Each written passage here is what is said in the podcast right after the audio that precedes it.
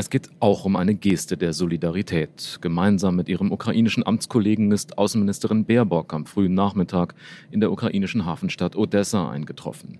Baerbock war zuvor aus New York kommend via Berlin nach Moldau geflogen und von dort mit einer gepanzerten Fahrzeugkolonne auf dem Landweg weiter nach Odessa gereist.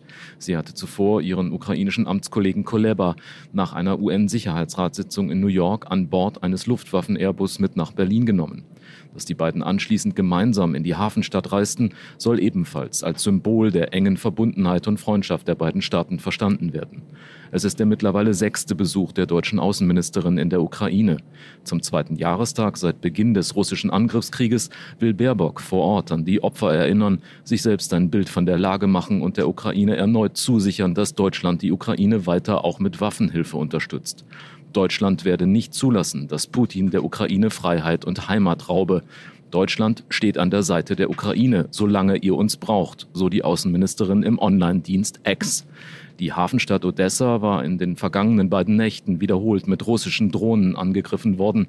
Mehrere Menschen starben, Gebäude wurden zerstört. Die Sicherheitslage in der südukrainischen Millionenstadt, über deren Hafen ein Großteil der ukrainischen Getreideexporte geht, gilt als angespannt. Mit einer gemeinsamen Gedenkveranstaltung wollen Baerbock und Kuleba heute dort den ukrainischen Verteidigungskampf würdigen. Nach unabhängigen Schätzungen sind in der Ukraine seit Kriegsbeginn über 10.000 Zivilisten ums Leben gekommen, mehr als 20.000 wurden verwundet. Die Zahl getöteter ukrainischer Soldaten dürfte ungleich höher sein.